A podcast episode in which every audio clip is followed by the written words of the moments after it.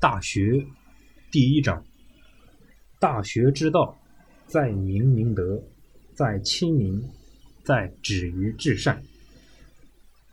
大学的宗旨就是在于弘扬光明正大的品德，在于让人弃旧图新，在于让人达到最完美的境界。德是做人的根本。尚书上说：“克民俊德，以亲九族；九族祭墓，平章百姓。百姓照明，协和万邦。”在古时候，贤人治世，崇尚德行，以道德感化教育民众，从而使社会和谐，达到一种无为而治的状态。中国古代哲学对于生命的衡量。其功用不在于增加外界的知识，而在于提高心灵的境界。大学开张明义，大学之道在明明德。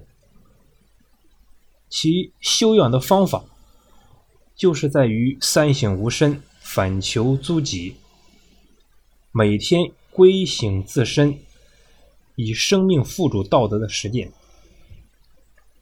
今天这个事例，我们以曹操率身救奢华来说明“三省吾身，反躬求诸己”这个道德的修养。曹操在削平吕布、袁绍等地方割据势力之后，逐步统一了中国北方。他在北方屯田、兴修水利，解决了军粮匮乏的问题，对农业生产的恢复起到了一定作用。同时，在社会治理上，他用人为才，意志豪强，加强集权，使自己统所统治的地区社会经济得到了一定程度的恢复和发展。当时中原地区久经战乱，人口剧减，社会生产遭到了极大破坏。曹操力倡节俭，执掌大权以后，以身作则，改变了汉末的奢华之风。曹操出身于显宦之家，十分注重自己的言行表率作用。从其内戒令中，他提到，他因为自己身患疾病，常常需要冷水。我们都知道银具有杀菌的作用，用银器盛水呢，可以防止这个水水质变坏。其实这并非什么大事。但是，当他得知，因为自己用银器盛水，别人误以为他喜好银器，所以就改为了木质器具来盛水。通过这件事，我们就可以看到，曹操在对自己的一言一行的小事上也是毫不放松。他在内训令中还提到，自己所穿的衣服、所盖的被子坏了之后，缝缝补补。还可以再用几年。曹操刚起兵时，曾经散尽家财，聚合义兵。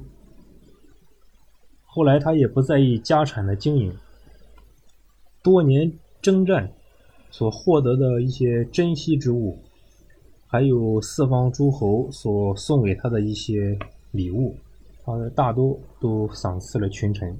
建安十二年。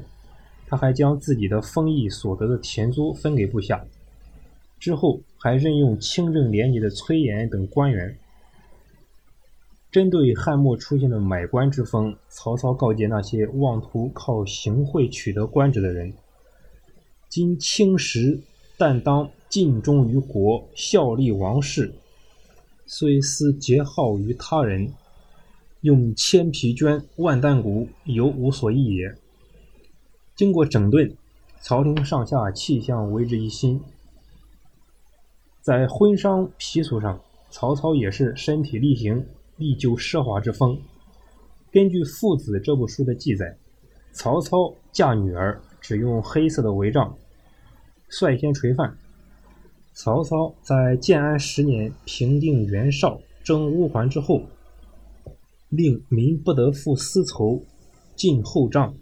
皆依之于法。